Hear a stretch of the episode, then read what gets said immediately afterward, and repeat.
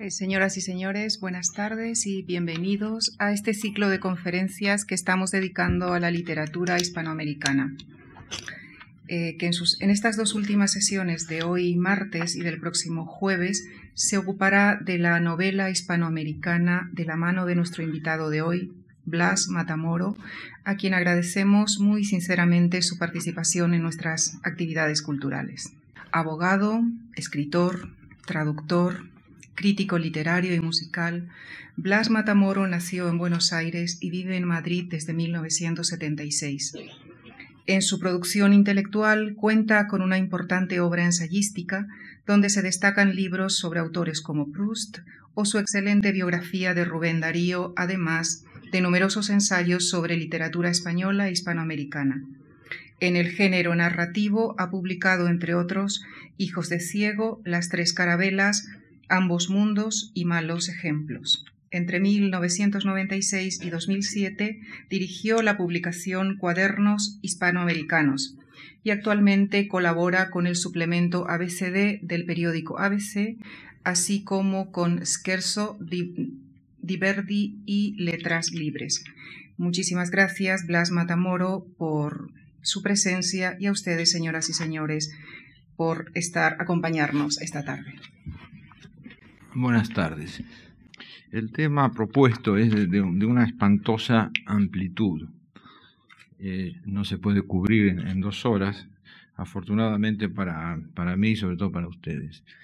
De modo que lo que haré será un punteo, a propósito del tema propuesto, desde luego, pero no organizado ni de eh, manera sistemática ni de manera eh, cronológica. Voy a ir y venir en el tiempo según convenga a los temas que sirven o espero que sirvan de nudo a esos distintos eh, puntos de la exposición.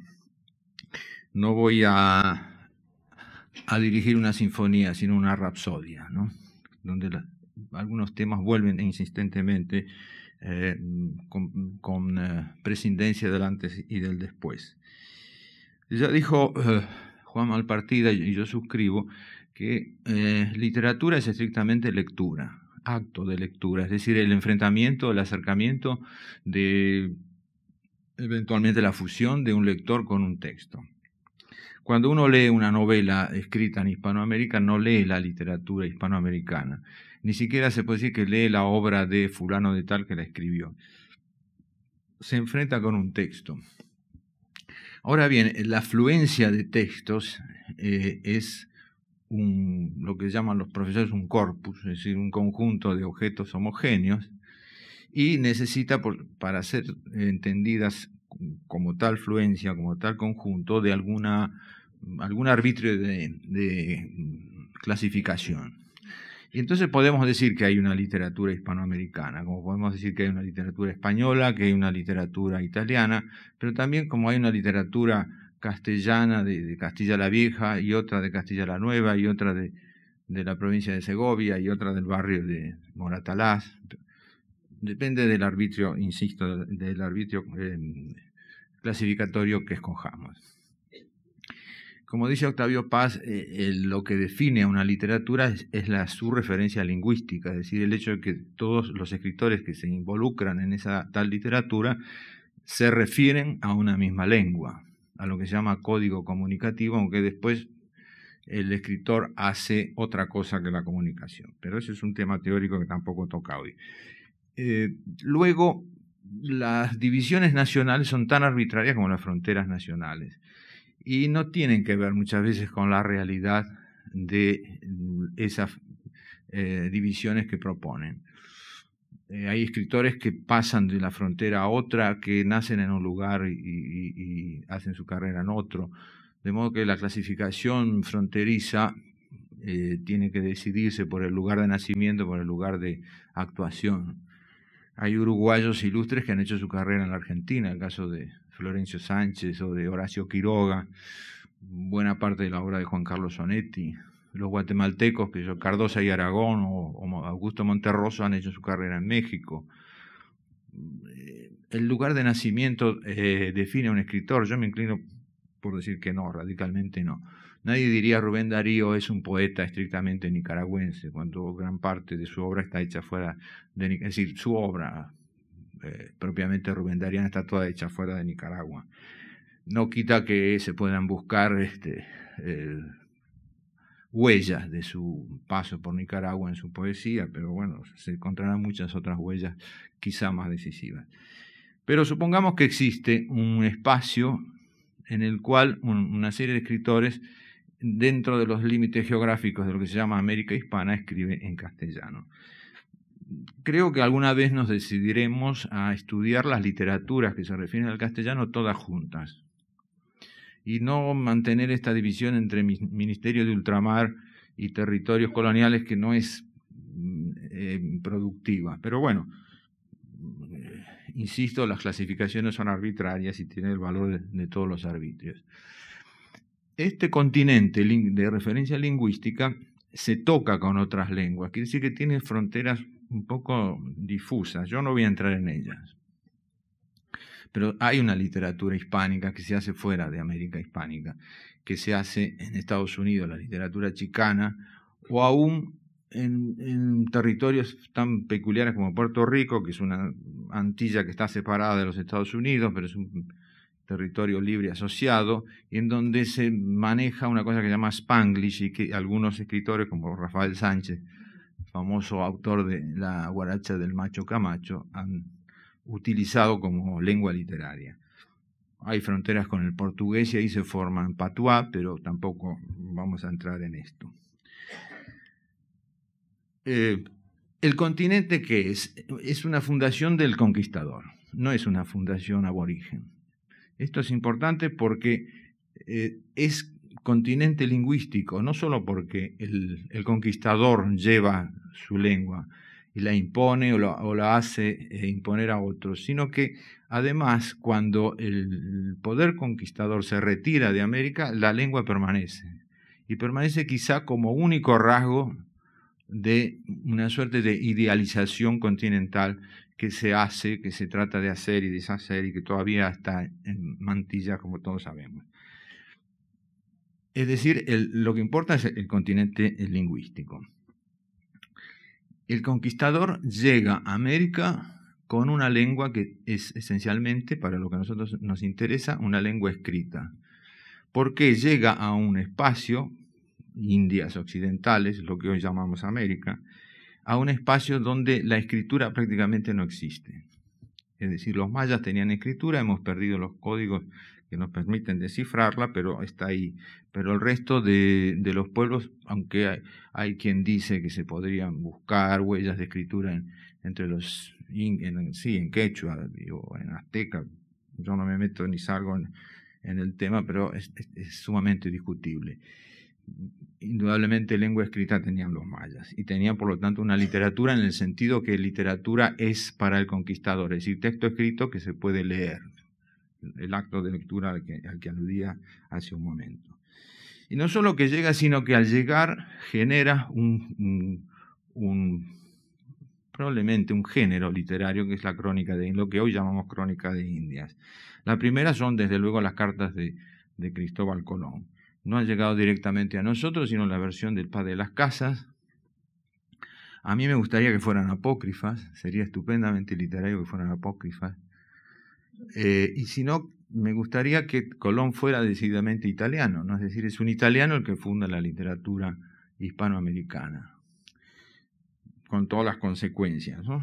Eh, no sabemos si Colón era italiano, no sabemos demasiado de Colón, lo cual hace todavía más interesante la, hipótesis que ustedes quieran eh, manejar en este sentido. Si el padre de las casas inventó toda la, correspondencia de Colón, pues mejor para el padre de las casas. Hay una cosa que se llama cartas del almirante y ahí están. Estas cartas eh, manifiestan muchas cosas, entre otras la desmesura de lo que está viendo el navegante y que le suscita la necesidad de utilizar un lenguaje que él no tiene. Porque allí están varias eh, oposiciones, varias opciones binarias, diría un profesor, opciones binarias. Una de ellas es esta. Una ya la marqué, escritura, oralidad, ¿no? y volveré sobre ella. Pero otra es esta que les digo. ¿Podemos descifrar esto que estamos viendo con nuestras categorías? Es decir, eh, europeos de la tardía Edad, Media, el, umbral del humanismo, en, representantes de uno de los estados más modernos de, Europa entonces, que era el Estado castellano, dotados de una tecnología que lógicamente los indígenas no conocen, tecnología o técnica de navegación, con una memoria escritural eh, antigua que llega hasta el Deuteronomio y después hasta la, la Edad Media castellana. Eh, podemos con todo ese bagaje eh, nombrar esto que estamos viendo o no. Si decimos que sí, se abre un espacio literario que llega hasta nuestra época, que es el espacio universalista o cosmopolita. Y si decimos que no, se abre el otro espacio alternativo, que es el espacio castillo. Es decir, no, esta es una realidad distinta, tiene sus, propios, mm, sus propias categorías, sus propias claves, tiene sus propias medidas, eh, tiene sus propios signos, vamos a ver cuáles son. Todas las literaturas castizas vienen de ese asombro mal resuelto que obliga a aprender los signos del nuevo espacio. Y, del otro lado está la opción que, eh, como polita que, les señalé hace un momento. Lógicamente, la novela como género, como moderna eh, objetividad épica, digamos así, viene del lado del modelo cosmopolita. Pero hay encuentros que, dan lugar a perplejidad. Por ejemplo, en finales del 16, cuando Cervantes está pergeñando su Quijote, por decirlo rápido, en lo que hoy es Chile hay eh, dos escritores, Alonso de Ercilla, que es español, y Pedro de Oña, que es americano, o si ustedes quieren, proto-chileno. El proto-chileno escribe haciendo de los personajes locales símiles de los héroes clásicos griegos y romanos. está mirándose desde fuera. En cambio, Alonso de Ercilla se encanta con, los héroes indígenas y él, que es español, está mirando su, su, epopeya con los ojos imaginarios, por supuesto, del indio, del indio mapuche o araucano. Va a tener problemas con la justicia, etcétera. Eso no nos interesa ahora pero eh, creo que el, el, momento en que se pueden entrelazar las cosas y se pueden optar las salidas está ya muy, muy pronto eh, señalado en, en, el espacio novelesco hispanoamericano. Involucro la novela también la novela en verso. Es, la épica es una sola. Normalmente en la modernidad se usa la prosa, pero que se use el verso no hace al modelo objetivo, al paradigma eh, épico. Tenemos ya dos opciones. Hay otra más que, ya señalé. Eh, la opción eh, entre la escritura y la oralidad. Es decir, el conquistador no solo que tiene sus propios libros, sino que los lleva a América.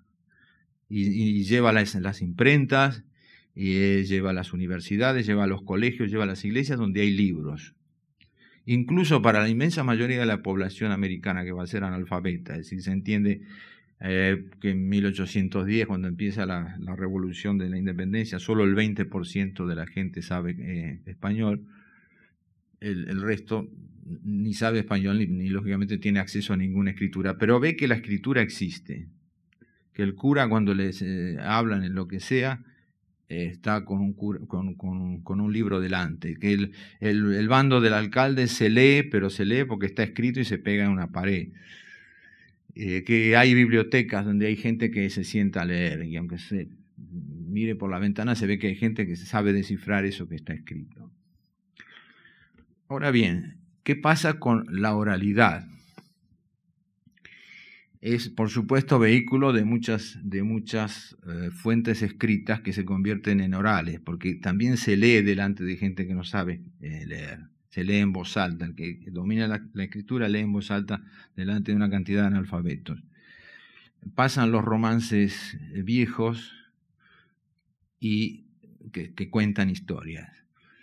Y aparece después la literatura a medias escrita, eh, a medias literal y a, medias ilustrada, que es la literatura de cordel. Y la literatura de cordel, que son estos pliegos que se cuelgan en cordel, justamente, por eso se llaman así, transmite una cantidad de historias eh, que son eh, tomadas del, ciclo arturiano, artúrico del, romancero, y que van a pasar al folclore americano.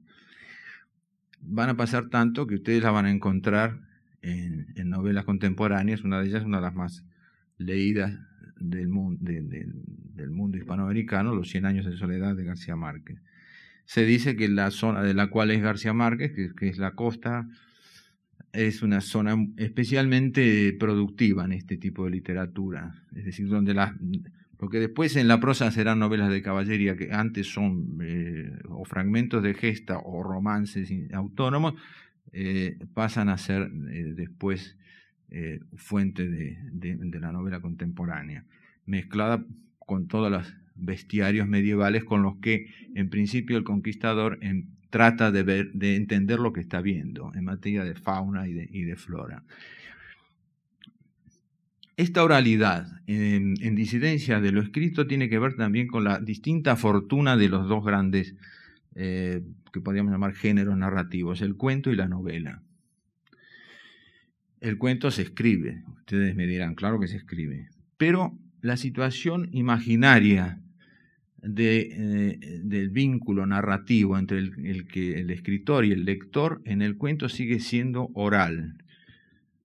¿Por qué digo esto? Lo digo porque el cuento se estructura a partir de un punto de tensión y su distensión, o como dicen los músicos, su cadencia.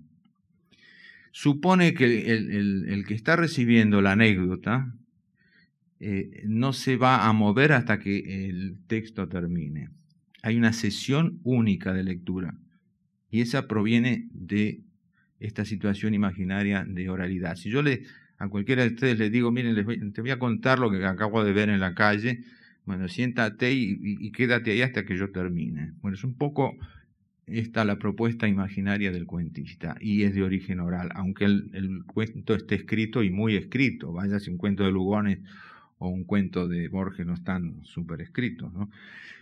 Pero mm, eh, pasa eh, lo que acabo de señalar. En cambio, en la, novela no, la novela se lee a lo largo de días, a lo largo de horas, eh, su lectura se, normalmente se interrumpe, se puede volver sobre lo leído. Es decir, el tiempo de la lectura está fijado exclusivamente por el lector. No hay una demanda del novelista de, no, siéntate y hasta que yo termine mi, mi narración, son apenas 500 páginas, no te muevas de ahí. No, y además porque hay una disidencia en la visión del mundo que propone una, y, la otra. Es decir, el cuento nos propone una visión del mundo fragmentaria, instantánea, intermitente, que después el lector puede organizar como mejor le parezca, y evidentemente los cuentistas, por más que lo disimulen, tienen eso que se puede llamar visión del mundo. Lo que pasa es que ven el mundo como algo que aparece y desaparece, que tiene intervalos de, vacuidad, que forman parte de los libros de cuentos y de la obra completa de, un cuentista, que, de un narrador que solo ha escrito cuentos. En cambio, la visión de la novela es una visión orgánica del mundo.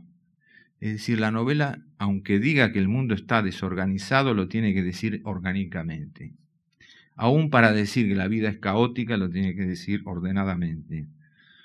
Aún para decir que, la historia de fulano de tal, que es el protagonista de, esta, de la novela cual, eh, eh, eh, que no tiene sentido, tiene que escribir un texto que se dirige mm, linealmente del antes al después y hasta el final hasta que el, final dice hasta aquí se llega y empieza el silencio.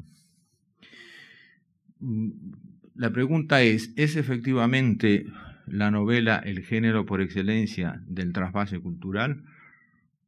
Es, por decirlo así, la respuesta aborigen, dicho de la manera muy laxa, lo de aborigen, el cuento.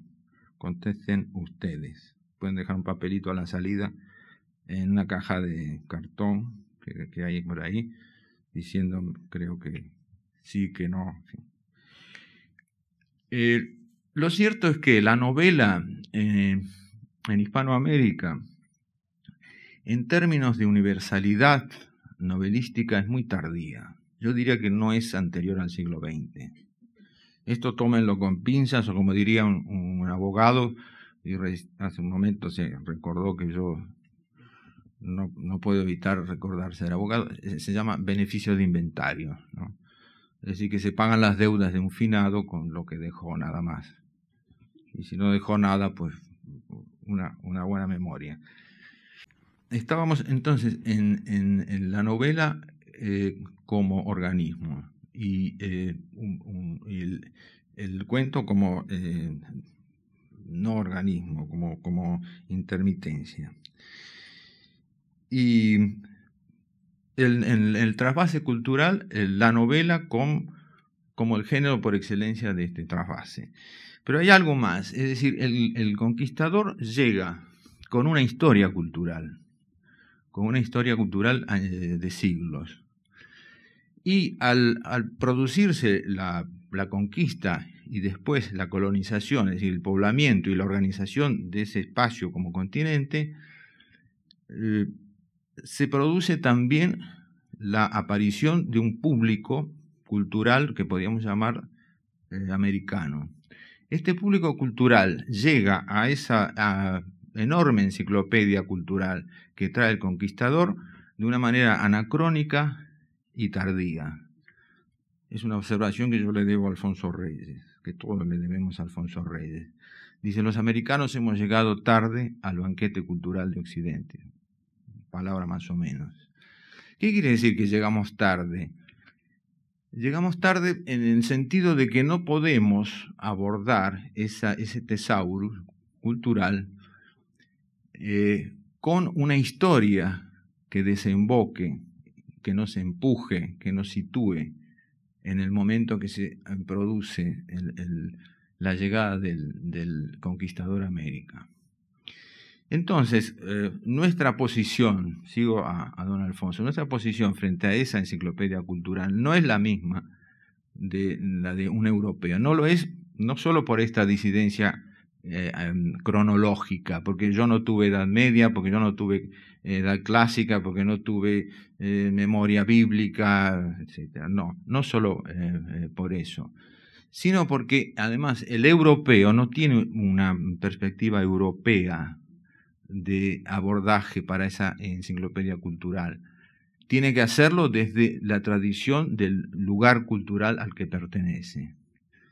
Es decir, el, español desde su perspectiva española, el francés, estoy hablando muy genéricamente, en esa época no existían nacionalidades tan, tan perfiladas como las de ahora, el inglés eh, como inglés, el italiano, etc.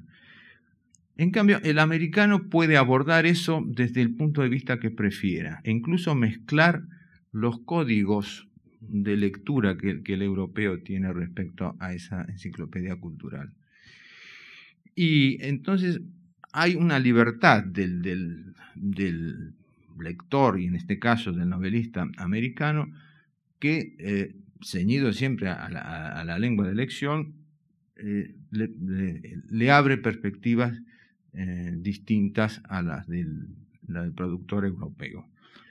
A su vez, la tardía aparición de la novela está señalando también un destino eh, de, la literatura hispanoamericana, que es la apertura de los géneros, y que va a ser crisis sobre todo en dos momentos muy importantes de esa historia. En el barroco, porque el barroco eh, tiende a mezclar no los géneros como tales géneros, pero sí los personajes inherentes a un género en el otro.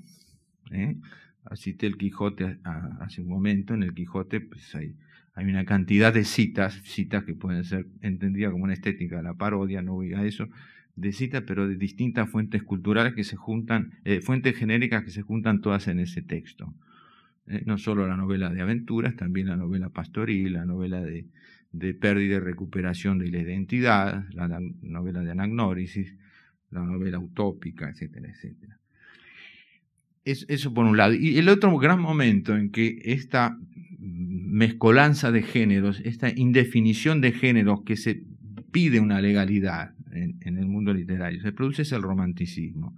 Y aquí sí es muy importante la, la mezcolanza, porque el romanticismo coincide con los escritores hispanoamericanos que han nacido con la revolución de la independencia. Es decir, que han llegado a maduros, a jóvenes y a maduros, con la enorme carga de construir literaturas nacionales, porque la herencia que reciben es la, herencia de la nación recién fundada.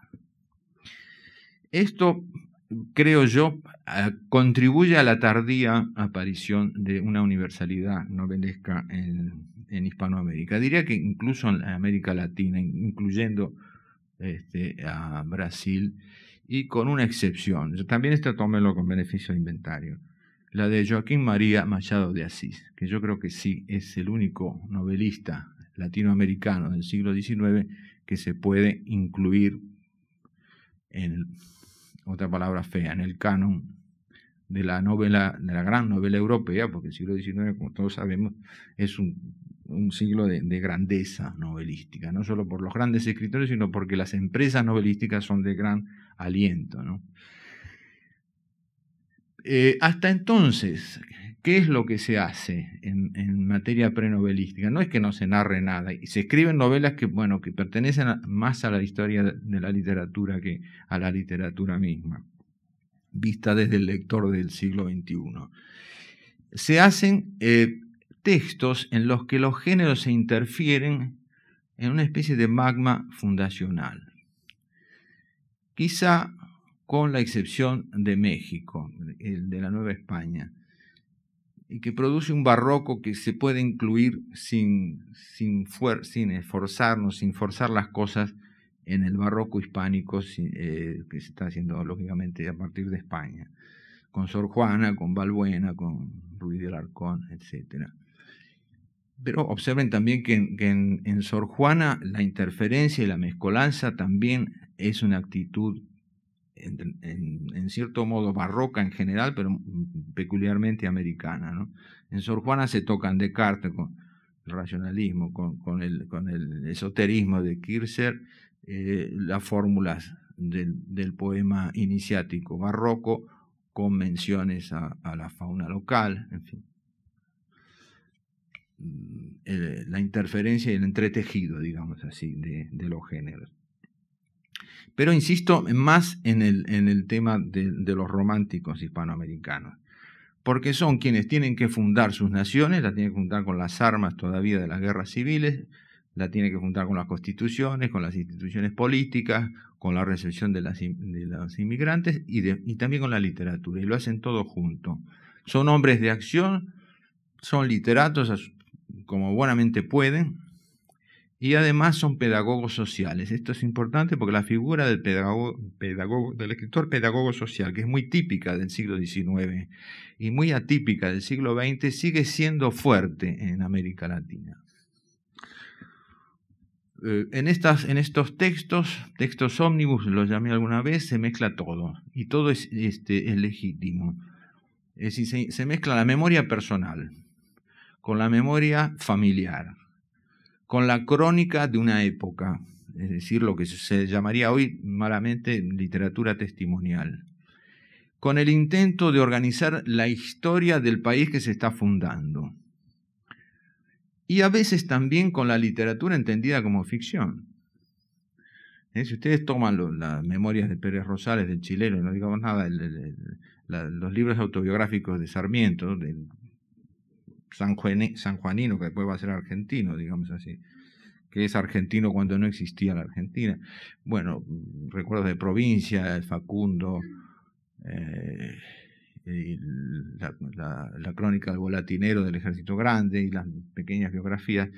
A todos estos, este mogollón de cosas, Sarmiento le añade la ficción. Es decir, cuando nos cuenta la vida de Facundo, de Juan Facundo Quiroga, el caudillo riojano, alude a, eh, sin decirlo, a fuentes orales, a, romances que, la gente recita eh, recordando la muerte de Facundo, su asesinato, etc., sus hazañas, cómo derrota al tigre y cómo se convierte en un tigre. le da el mismo crédito que los documentos escritos que él puede manejar. Em, eh, y por su parte reconstruye escenas que no ha presenciado, es decir, actúa como un novelista.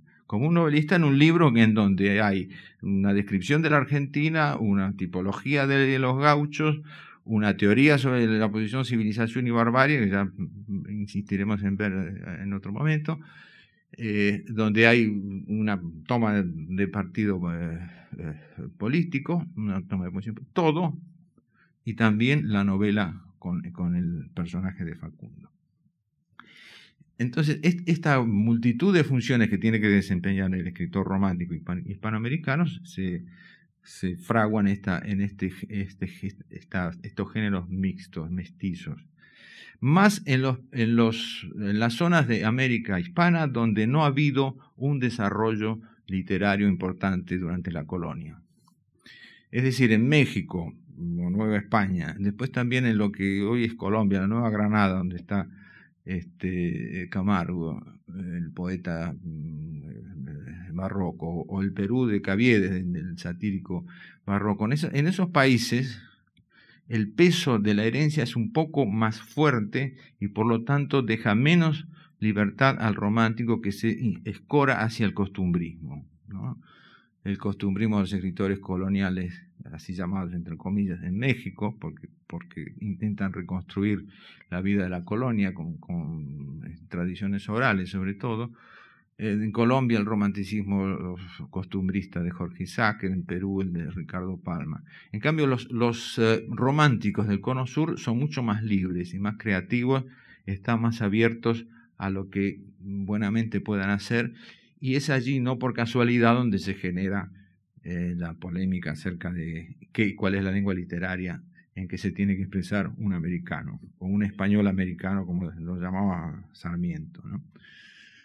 por un lado, los escritores que son respetuosos de la norma como algo ya existente, la tradición española, los clásicos del siglo de oro, aunque el siglo de oro también haya tenido su crisis en el barroco, y por otro lado, los que dicen que la norma no existe, que la norma se crea al hablar y la norma se crea al escribir. ¿no? La pelotera entre Andrés Bello y Sarmiento, que después se reproduce entre Juan María Gutiérrez y, Martínez Villergas, entre Ramírez y Altamirano en México, pero que tiene su núcleo justamente en aquellos países del sur, de América del Sur, donde la, digamos, la constricción de la historia cultural no, es, no ha sido fuerte. Y entonces los escritores están más eh, a su aire. Incluso donde se ha pensado y, después se ha, se ha ah, retraído el proyecto renunciar al español como lengua literaria,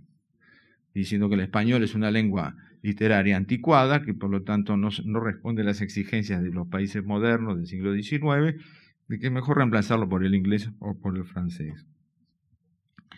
Se escucha la voz de la historia que dice, no, miren, aquí hay millones de personas que hablan español y más va a haber porque el español se va a expandir más a partir de la independencia que antes.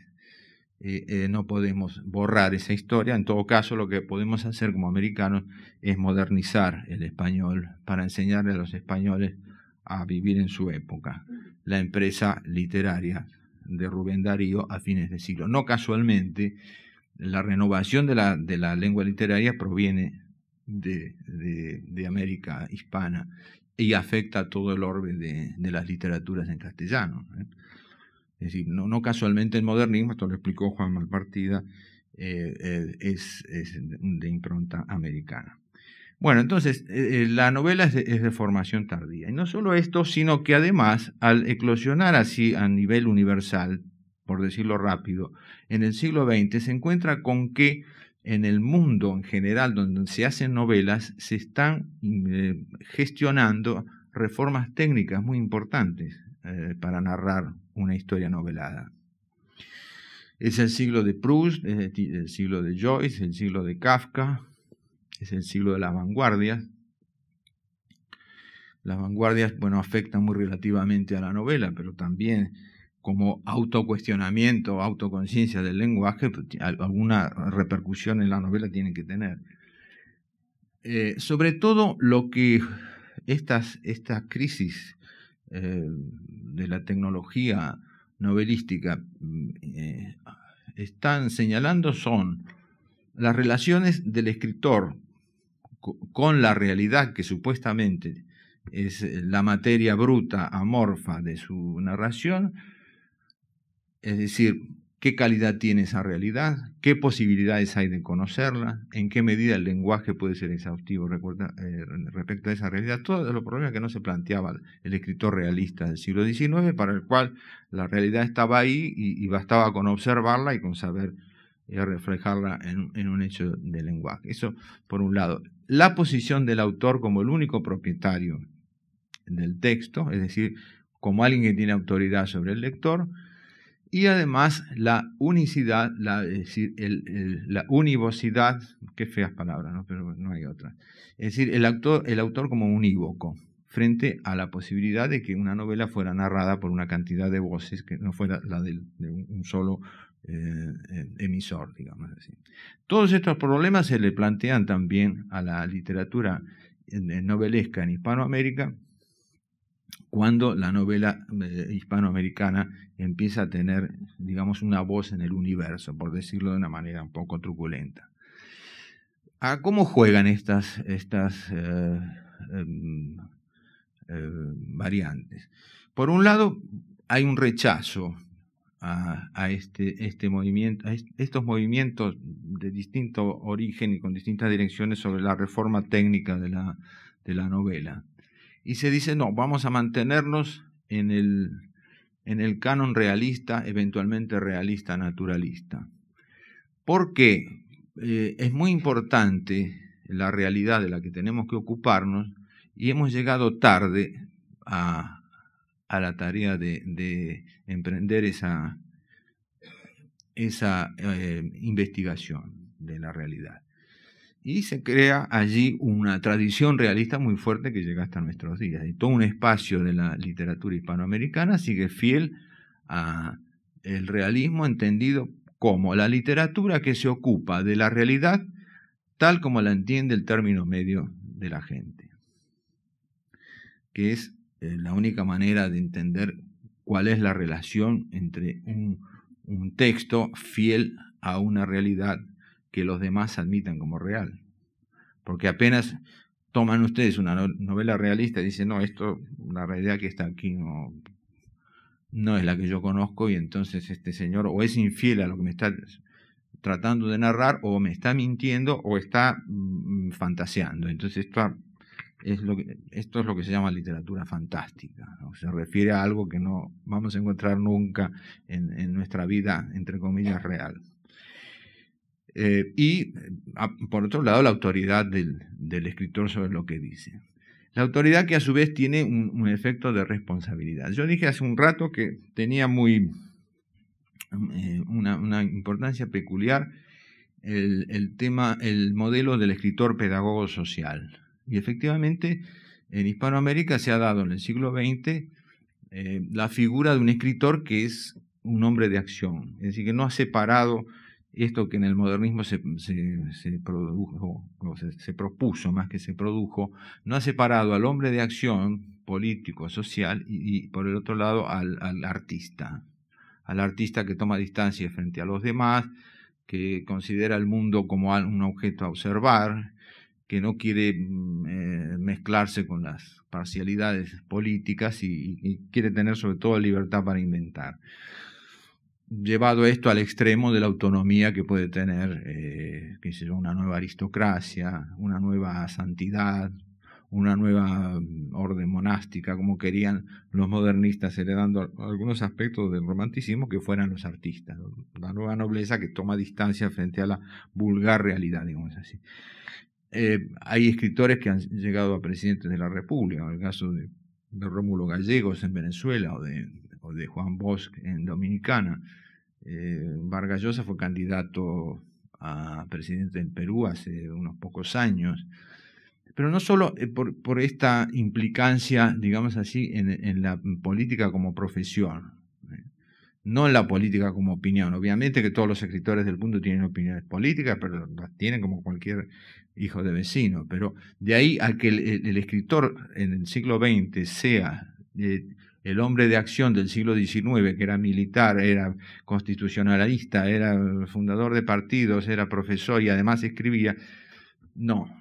Es decir, las, especializaciones se han, en, la, división del trabajo literario se han ido marcando de una manera muy fuerte durante el siglo XX. En cambio, en América Latina queda esta impronta, la impronta del escritor que, cuya función a través de la literatura es enseñar a un pueblo ignorante, modernizar a un pueblo arcaico, organizar a un pueblo eh, caótico, dar un orden a lo que no lo tiene, es decir, de algún modo racionalizar la vida por medio de la literatura. En este sentido, eh, en este sentido, eh, yo diría que el, la temática de la literatura eh, latinoamericana, eh, hispanoamericana, responde a dos grandes eh, zonas. Una es la novela del dictador y otra es lo que podríamos llamar la narrativa o narración de la legitimación. La novela del dictador, en esto vuelvo a coincidir con Octavio Paz, tiene un gran ejemplo que no ha sido escrito en Hispanoamérica, aunque podríamos decir que relativamente sí. No miren lo que estoy haciendo, que es casi indecente, pero además no me pagan por esto. Eh, digo, el modelo es Valle Inclán con Tirano Banderas. Escritor español Valle Inclán, no hispanoamericano, pero no casualmente gallego. No gallego en el sentido que los argentinos decimos gallego a todos los españoles, no, sino gallego de Galicia. Bueno, digo no casualmente porque eh, hay un interés Em, en el gallego por el mestizaje, por, lo menos por el mestizaje lingüístico, porque pertenece a una zona en la que hay dos lenguas que se escuchan, por lo menos, ¿no? el castellano y el galaico portugués. Eh, tiene que optar por una, pero la otra queda en, la trastienda, ¿no? Hay una lengua expuesta y otra sofocada. Y este es un fenómeno que se da eh, en, en, zonas importantes de la narrativa hispanoamericana. Ya vamos a, volver sobre él. Tenía que ser un gallego que además se interesara por América, como Valle Inclán, que vivió en México, pero además que tenía un oído muy interesante, una escucha muy interesada en las variaciones eh, del castellano en América. Si ustedes leen la sonata de Estío, se encuentran con una novela, aunque pasa en un país imaginario, ¿no?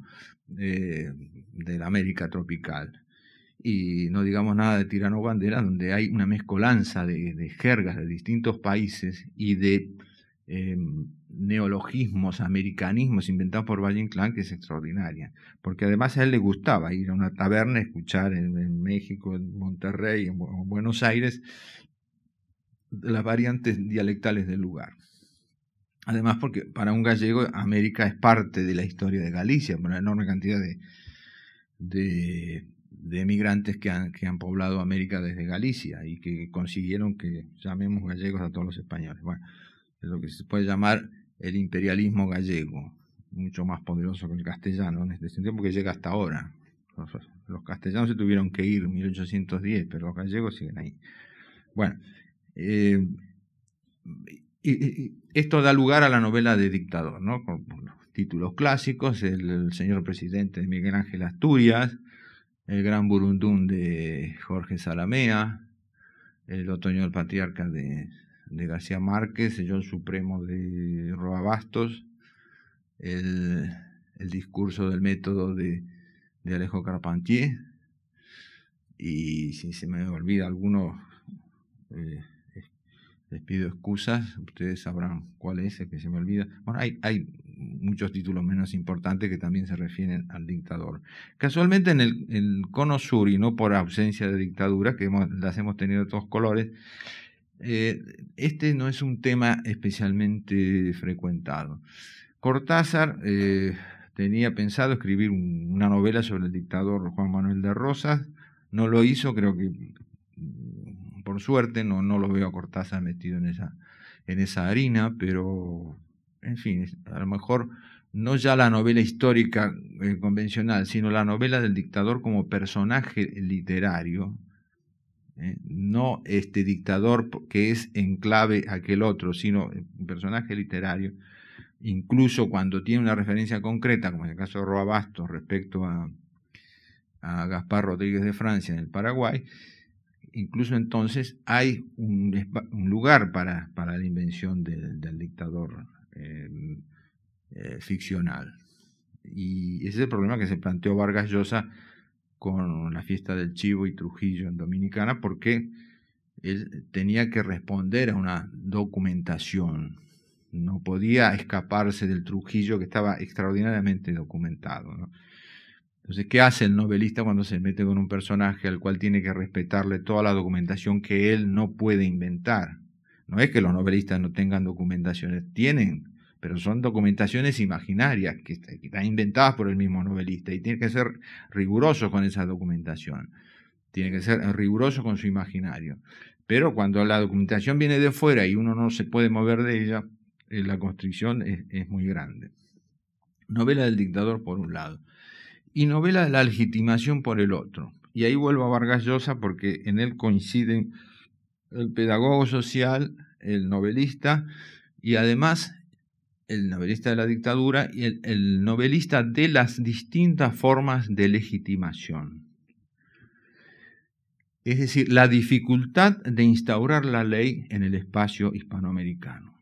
Si no hubiera estas dificultades, esta variedad de legitimaciones no habría alimentado, por ejemplo, la obra de, varios escritores, entre ellos mm, el que más me parece preocupado de una manera eh, insistente en el tema es Vargas Llosa, desde sus primeras em, ficciones, ¿no? los jefes, eh, los cachorros también, y, la ciudad y los perros.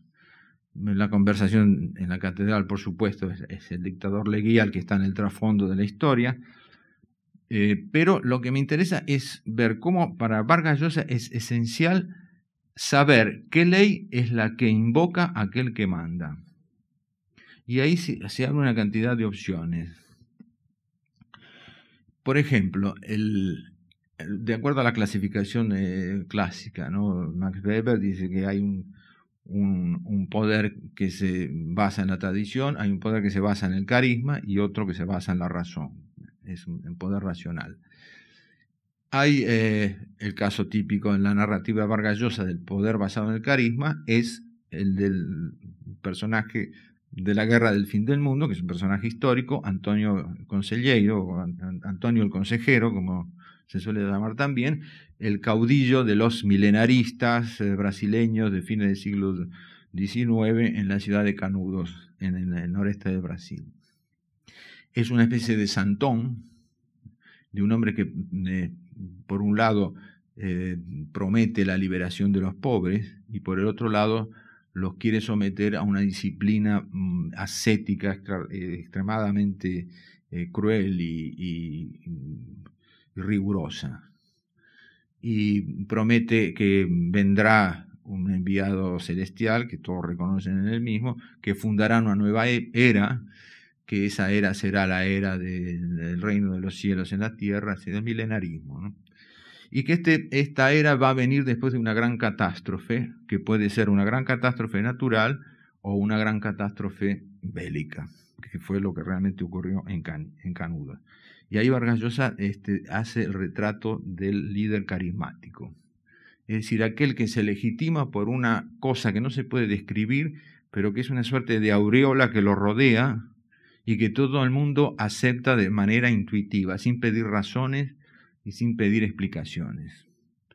Este hombre hacía una prédica por todas partes y todo el mundo lo seguía y, terminó organizando esta ciudad y organizando este ejército.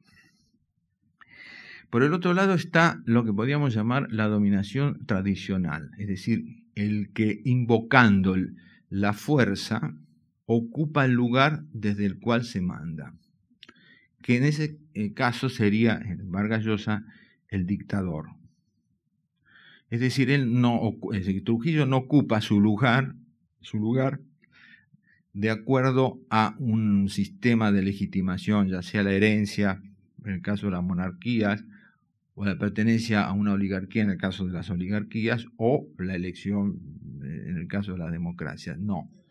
Él se legitima porque ejerce la fuerza y llega al lugar desde donde se manda. Y es obedecido obedecido por el terror, obedecido por la indiferencia, por la convicción, por lo que sea, pero obedecido porque tiene la fuerza que ha alcanzado directamente él, ejerciéndola. Esta, esta sería entonces el, tipo de legitimación eh, tradicional. Y luego está el, tipo de, legitimación racional, cuya forma más evidente es la democracia, es decir, hay un sistema que racionaliza la voluntad popular, que es algo que no existe, pero se institucionaliza racionalmente de acuerdo a unas elecciones en las que se recuentan votos y el que saca más gana, etcétera, etcétera. Eso ya lo conocemos porque es el sistema que, que nos rige, por ejemplo, en España.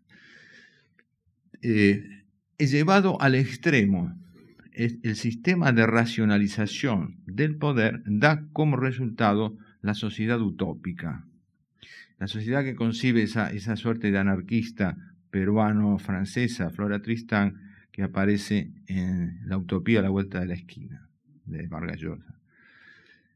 Es decir, la sociedad que se organiza sobre bases exclusivamente racionales donde el poder no tiene nada ni de tradicional ni de carismático, sino que es exclusivamente racional y por lo tanto no tiene nada de histórico. Esto nos vincula con un tema que hoy no, vamos, a tener, eh, no, vamos a tener tiempo de tratar, pero lo voy a dejar en el tintero para eh, nuestra segunda conversación. Yo supongo que ustedes me están escuchando y están conversando conmigo, están diciendo qué bueno es lo que dice este señor o qué, o qué disparatado. Eh, acepto las dos, las dos respuestas, ¿eh? me parecen buenas las dos. Bueno, eh, el, tema que queda colgando, el tema de la utopía como vinculada al espacio americano. Un, elemento que trae, o mejor dicho, que lleva el conquistador y que vamos a ver qué derivas tiene. Pero de momento lo que me interesa es haber eh, señalado, por un lado, la persistencia histórica, la figura del dictador en la novela del dictador, y por el otro lado, cómo se vincula, se compagina o disiente de lo que es la eh, narración de la legitimidad. Decía que en el, cono sur, eh, no por ausencia de, dictaduras, en cambio, no, se ha generado una gran novela del dictador. Por un lado, porque a lo mejor el dictador más famoso que hemos tenido en la Argentina, que, fue el general, teniente general al final, Juan Domingo Perón, no era estrictamente un hombre que ejercía la dictadura ni por eh, porque hubiera un sistema dictatorial, ni porque él tuviera carisma, que sí que lo tenía, por supuesto, sino porque siempre se lo eligió. Se lo eligió dentro de normas constitucionales se le dio un mandato limitado del tiempo, él lo renovó, después lo echaron los militares, después a 18 años volvió, lo volvieron a elegir y se murió con las botas puestas de presidente legal. Con lo cual, eh, el perfil del dictador, aunque él haya ejercido su poder como lo ejerció, no viene el caso ahora meternos en, esa, en variante, eh, este poder no da lugar a efectivamente el, perfil dictatorial que tienen eh, las novelas canónicas del dictador eh, latinoamericano. Ni era un, eh, delirante como el personaje de, del patriarca de, de, García Márquez, no era un hombre que vivía oculto como, como el, el dictador paraguayo de Roabastos, no era tampoco un militar de baja graduación, casi un policía como el tirano Banderas de, de, de, Valle Inclán, no tenía un lenguaje esotérico eh, pseudo-krausista como tiene el personaje de Valle Inclán, que evoca a otro importante caudillo argentino, Hipólito Yrigoyen, pero porque no era tampoco un dictador. En fin, no tiene ninguno de los atributos tópicos como para hacer del, eh, del personaje una novela de dictador. Y cuando se le ha acercado a alguien, como por ejemplo Tomás Eloy Martínez, el personaje le ha impuesto tal respeto al novelista que no se ha atrevido a buscarle las cosquillas. Y entonces ha descrito a Perón, ya en el final de su, de su vida, cuando vuelve de España a la Argentina, como un personaje de un enorme tamaño histórico que se manifiesta por una serie de discursos que siempre coinciden con lo que tiene que decir. Siempre lo que dice Perón en, el libro de Tomás Eloy Martínez es lo que tiene que decir. Es decir, es un Perón paradigmático de sí mismo. Pero eso tampoco da lugar entonces a la, a la figura del dictador mm, eh, eh, tópico. no tiene pintoresquismo, es un hombre de una enorme gravedad y eh, coincide tanto consigo mismo que se lo ve muy reflexivo acerca de sí mismo. Se ve que ha pensado mucho todo lo que va a decir, que, anda con pie de plomo por cada sílaba que va a alargar en el texto de la novela, por supuesto. Estamos ante, ante lo que llamaba el mismo Tomás Eloy Martínez la novela de Perón. Bueno, en estos dos últimos minutos lo que puedo hacer es prometerles cómo vamos a derivar el jueves. Prometo que el jueves termino y me voy y no me ven más. ¿eh? Eh, tenemos el, tema que nos va a centrar es el de la civilización y la barbarie, tal como lo describe Sarmiento en el texto eh, canónico y tratando de situarlo en una deriva histórica y preguntarnos por qué eso sigue teniendo actualidad, porque ese texto de 1845 sigue teniendo actualidad, más allá de lo que parece. Tenemos el tema de la, de la, de la eh, en, mixtura de la, del mestizaje, eh, no solo lingüístico, que ya más o menos hemos dicho que queda fuera del campo del escritor, sino el problema que se le plantea al escritor cuando es un novelista en castellano que tiene que contar la vida de unos personajes que no hablan en castellano, que son los indios, y las soluciones eh, de lengua literaria que, que importan. Y también otro tema que nos va a interesar es, es el contacto de, la, de las vanguardias, las vanguardias históricas en Hispanoamérica, que son las de la década del 20, con la deriva de, de la novela. Prometo estar acá el jueves a las siete y media y supongo que si ustedes tienen ganas también estarán.